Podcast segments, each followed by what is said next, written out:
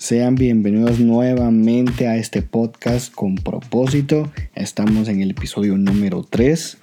Sé que me tardé un poco en que saliera este episodio, pero hubo muchas complicaciones y ocupaciones y quería de verdad enfocarme muy bien en este podcast y hacerlo como Dios manda, súper bien hecho. Y en este episodio vamos a estar hablando sobre los no de Dios. Y cuando nosotros pensamos en los no de Dios, lógicamente no nos gusta, porque varias veces lo que menos pensamos o queremos es que Dios nos diga que no.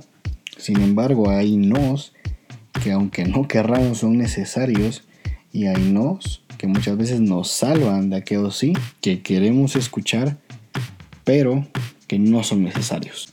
De verdad, espero que sea de mucha bendición a tu vida, que pueda edificarte este podcast ya sabes que puedes compartirlo en tus redes sociales, con tus amigos, con tu familia. Escucharlo mientras que vas en el tráfico también es buena idea.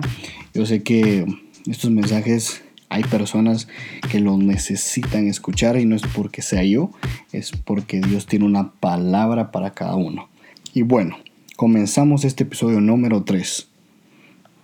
Yo creo que nos hemos encontrado en una situación donde no queremos que Dios responda a nuestras peticiones o a nuestras oraciones o incluso a nuestro clamor con un no. Yo me ponía a pensar por qué Dios a muchas personas nos dice que no y cuál es el propósito de, de ese no. Que tal vez lo que pedimos no es malo, pero tal vez pensamos que Dios lo ve así y no es así realmente. No sé si me estoy dando a entender, pero tal vez pensamos, pedimos algo tan sencillo y Dios no lo da. Y decimos, bueno, de plano esto no es de Dios. O incluso... Y nos empezamos a llenar la cabeza de muchos escenarios donde pensamos que tal vez nuestra oración está mal o que Dios simplemente no nos quiere bendecir. Por ejemplo, tal vez tú tienes un deseo de cambiar tu automóvil o tener tu primer carro o tener un mejor trabajo, un mejor puesto y estás orando y nada sucede, entonces dices, bueno, esto tal vez no es de Dios. Pero yo te pregunto, ¿piensas que no es de Dios? ¿O has pensado, o la mejor manera sería de pensar, o es que Dios me dice que no porque hay algo mejor? En la palabra de Dios nos dice que sus pensamientos no son los nuestros, ni los nuestros son los de Él. Sin embargo, si tomamos ese pedazo de versículo, podemos ver que tal vez nosotros tenemos una perspectiva y él tiene otra, que tal vez nuestros sueños son grandes, pero no son lo suficientemente grandes como los que él tiene para nosotros. Esto incluso me lleva a recordar que he pasado varios no y fui sometido a muchísimos no y no lo entendí en su momento porque yo decía, bueno, todo está bien, me porto bien, hago todo esto bien, o tal vez no estaba mm, de todo bien, por así decirlo, la situación, pero yo no me consideraba malo. Y ahí está el primer error que tenemos siempre, el pensar que porque no sos malo o no pecas, o te portas bien, Dios nunca te va a decir que no. Y entraba en frustración y me condenaba a mí mismo diciendo, wow, madre, si yo hubiera hecho mejor las cosas, o si yo no hubiera hecho tal cosa, o si me hubiera portado mejor, o si entre comillas hubiera sido más santo, tal vez Dios sí hubiera escuchado mi oración y me hubiera dicho que sí. Y me llenaba de esos pensamientos sin saber que el no de Dios a nuestras oraciones es siempre un sí a sus propósitos providenciales. Pensamos que la mayoría de veces los no son para gente mala o que representan que no aman a Dios lo suficiente o que su fe no es suficiente. Pero lo que veremos aquí es que Dios a los que más ama muchas veces les dice no. No porque yo tengo algo mejor, no porque yo sé lo que esto traerá a tu vida, no porque incluso serás de ejemplo para muchos y de inspiración, incluso en esa situación que tú piensas que Él no escucha, Él te dice, no, aún no es tiempo de que pase porque te quiero hacer más fuerte. Quiero leerte Juan 11.3 al 6. Vamos a estar hablando un poco de Jesús con Lázaro. Dice así. Las dos hermanas mandaron a decirle a Jesús, Señor, tu amigo querido está enfermo. Cuando Jesús oyó esto, dijo, esta enfermedad no terminará en muerte, ojo aquí, sino que es para la gloria de Dios, para que por ella el Hijo de Dios sea glorificado. Jesús amaba a Marta, a su hermana y a Lázaro. A pesar de eso, cuando oyó que Lázaro estaba enfermo, se quedó dos días más donde se encontraba. Y aquí es donde quiero hacerte una pregunta y es, ¿por qué Jesús si era tan amigo de Lázaro no le prestó importancia y en vez de salir corriendo, prefirió quedarse dos días más donde estaba? A veces nos hacemos esta pregunta y decimos, ¿por qué Jesús no me bendice? ¿Por qué Jesús no me da el sí que espero? ¿O por qué Jesús no me escucha? ¿Por qué queremos ahorrar el proceso que conlleva un no? Y cuando queremos ahorrar ese proceso que conlleva un no, porque nosotros esperamos lógicamente un sí, no queremos llevar ese proceso de no para que un luego un sí sea manifestado en tu vida para que llegue un sí, muchas veces hay un no de por medio. Y ahí es donde la gente se frustra, ahí es donde nos desanimamos, porque pensamos que es un no definitivo. Y ahí es donde entra lo que te dije al principio, sus pensamientos no son los nuestros. No trates de entender el por qué, sino que trata de entender el para qué. Cuando entendemos el para qué, te aseguro que el, el propósito es mucho más fácil de llevar. Segundo de Samuel 12, 15 al 17 dice así. Dicho esto, Natán volvió a su casa y el Señor hirió al hijo que la esposa de Urías le había dado a David. De modo que el niño cayó gravemente enfermo. David se puso a rogar a Dios por él. Ayunaba y pasaba las noches tirado en el suelo.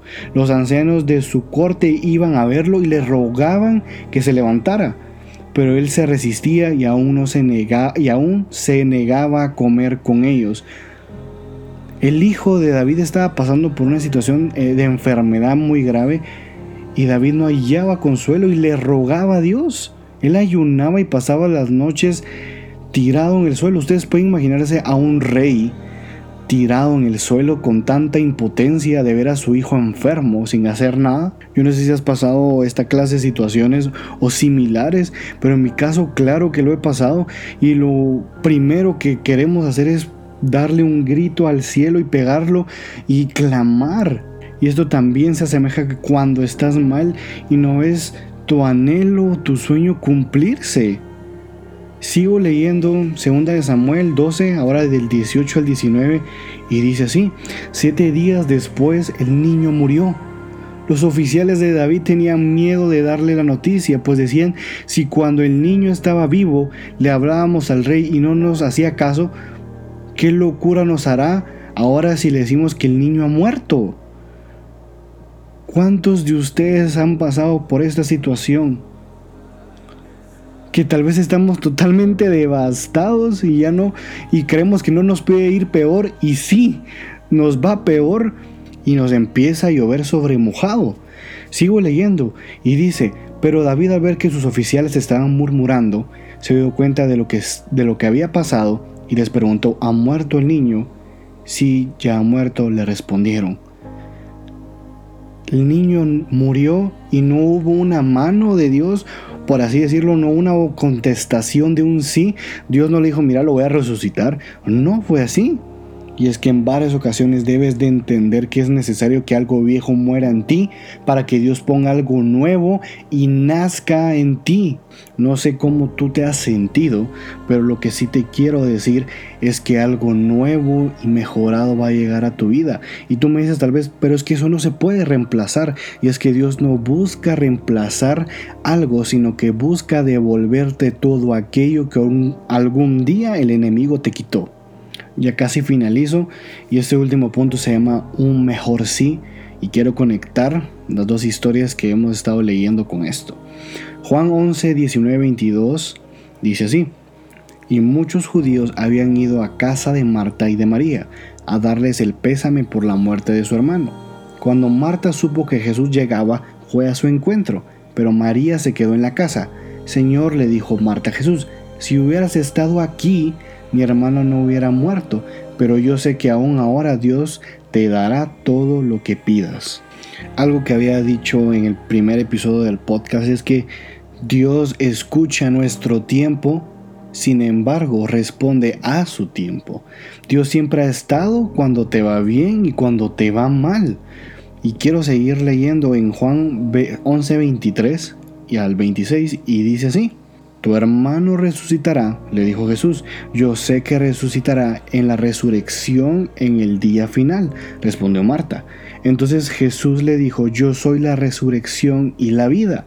El que cree en mí vivirá, aunque muera, y todo lo que vive y cree en mí no morirá jamás. ¿Crees esto?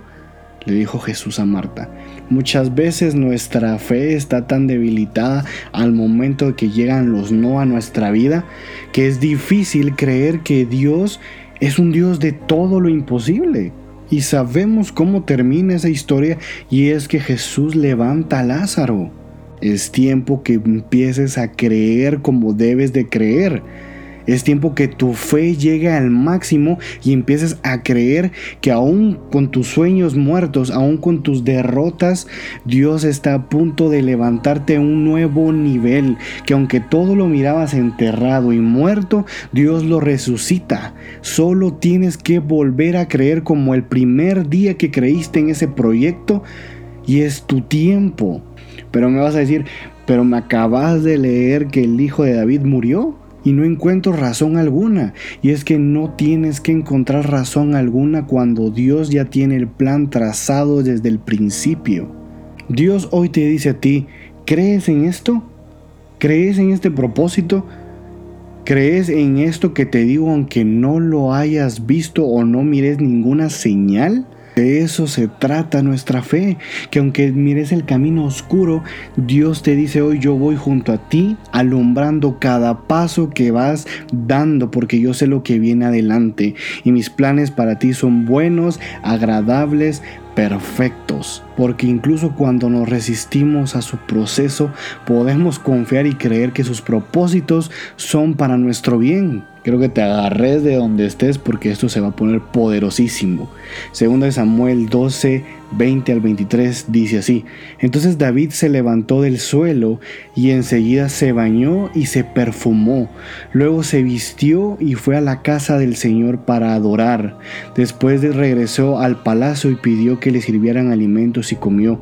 ¿Qué forma de actuar es esta? le preguntaron sus oficiales. Cuando el niño estaba vivo usted ayunaba y lloraba. Pero ahora que se ha muerto, usted se levanta y se pone a comer.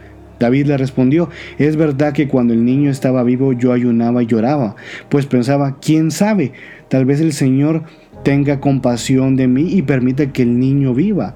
Pero ahora que ha muerto, ¿qué razón tengo para ayunar? ¿Acaso puedo devolverle la vida? Yo iré a donde Él está, aunque Él ya no volverá a mí. Yo quiero que mires la actitud del rey David. Yo no te estoy diciendo no puedes estar triste, no te puedes deprimir, no te caigas, no guardes luto. Te estoy diciendo que aún en medio de todo eso, tu actitud hace la diferencia. Tu actitud de adorar a Dios aún así te vaya bien o aún si te vaya mal, porque Él no deja de estar contigo aún así. Hagas lo que hagas, Él sigue contigo. Y el rey David se puso a adorar, fue a la casa del Señor a adorar. Cuando a veces no nos pasan las cosas, lo que menos hacemos es adorar. Y lo que empezamos a hacer es a criticar y a juzgar y a reprochar por qué Dios no nos respondió. Y hoy te digo, no es cuánto clamas, es cuánto estás dispuesto a obedecer a Dios, aun cuando la respuesta es no. Y el rey David sabía la respuesta, él sabía qué estaba pasando, él no se hizo el loco o no, no sintió. Dice, ¿acaso puedo devolverle la vida? Yo iré a donde él está, aunque él ya no volverá a mí. Aún no podemos comprender por qué fue la razón de que ya no tenemos a ciertas personas con nosotros. Pero si de algo puedes estar seguro es que vas a ir a donde esa persona está. No perdiste a nadie, el cielo ganó un ángel más. Hoy yo te quiero decir que no solamente aplica para personas, sino que aplica todo aquello que dejaste que muriera. Tu adoración en medio de un no le dice a Dios que estás con Él por lo que Él es y no por lo que Él te pueda dar. Así que los no de Dios a nuestras oraciones es siempre un sí a sus propósitos providenciales. Nunca lo olvides. Dios tiene un plan dentro del plan. Así que deja por un lado el por qué Dios no está aquí, porque Dios no me dio esto, porque Dios no me concedió esto, sino que empieza a decir, bueno, estoy preparado para lo que viene.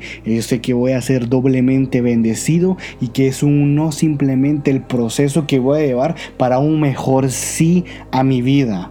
Yo quiero que ahí cierres tus ojos y le digas a Dios, Dios, yo estoy aquí, yo ya no puedo, pero yo sé que confiando en ti vamos a salir adelante. Que no importa que lo que haya pasado este año, que muchas puertas hayan cerrado, que muchos no hayan venido a tu vida, que no importa eso, pero lo único que importa es que si se abre una ventana, sé que se abrirá una puerta y que los sí tuyos, Dios, son mucho más poderosos que los no de cualquier persona. En el nombre de Jesús vamos a tener un mejor año, pero no vamos a esperar al 2021, sino que este 2020 lo vamos a terminar así como lo habíamos empezado, de pie. En el nombre poderoso de Jesús. Amén. Espero que este mensaje te haya edificado y haya sido de mucha bendición compártelo con las personas que muchas veces han creído que Dios no responde, que de verdad creen que es un no rotundo, solamente es un mejor sí. A veces los no son mejores sí. Yo sé que algo grande viene para tu vida, solo confía y no desmayes. Te espero la próxima semana en el episodio número 4. Así que si terminaste de escuchar este podcast, sube tus historias de Instagram o a Twitter eh, etiquétame, arroba cristian bajo y que Dios te siga bendiciendo y te siga prosperando. Hasta el próximo episodio. Chao.